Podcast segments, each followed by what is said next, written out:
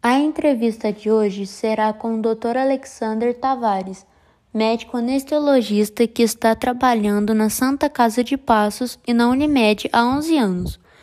A entrevista abordará temas relacionados ao contexto da pandemia, como a situação do sistema de saúde brasileiro, como os hospitais que estão liderando com o grande número de casos, entre outros.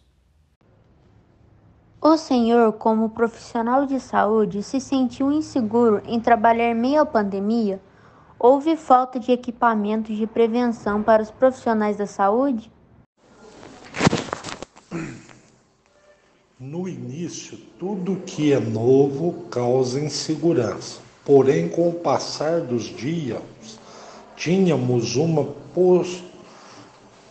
uma rotina de proteção nos hospitais em que trabalho. Contamos com os equipamentos de prevenção e orientação aos profissionais para o atendimento ao Covid-19.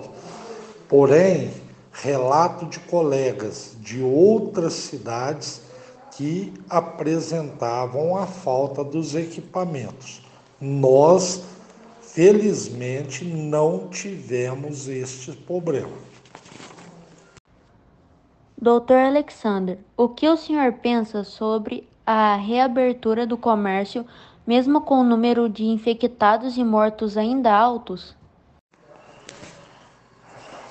a pandemia não tem um número tão alto de incidência como outras doenças, em torno de 3%. A economia tem necessidade de continuar. Cabe a cada pessoa tomar os cuidados necessários, protegendo as pessoas de maior risco, velhos, hipertensos, diabéticos e doenças, doentes crônicos. Como os hospitais estão lidando com as mudanças e o aumento do número desses pacientes causados pela pandemia? Houve verba e orientação para prepararem os atendimentos. Em nossos hospitais, nos dois que trabalho, não tivemos problema de vagas para pacientes. Todos que precisaram tiveram atendimento. Doutor Alexander, imagino que o senhor deva estar a par dos estudos relacionados aos testes da vacina contra o coronavírus no Brasil. Qual a sua opinião como médico sobre a segurança e a eficácia das vacinas? As pesquisas de vacinas levam tempo acredito que teremos que aguardar por um a dois anos para saber a realidade sobre segurança e eficácia delas. Até então, tudo se torna teoria. Quais medidas foram tomadas em relação à falta de leitos e equipamentos?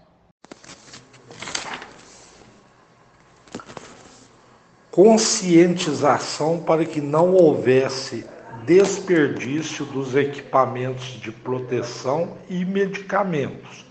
Às vezes, uso de medicamentos que não usávamos no dia a dia, mas, mas que podem provocar um benefício necessário. Todos já sabem as medidas de prevenção contra o coronavírus, mas qual conselho o senhor daria para a população nesse momento de reabertura do comércio?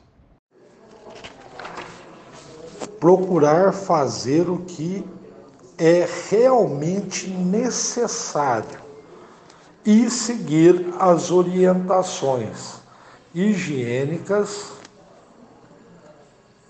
uso de máscaras, álcool em gel, lavar mãos, é, evitar aglomerações e sair realmente quando necessário.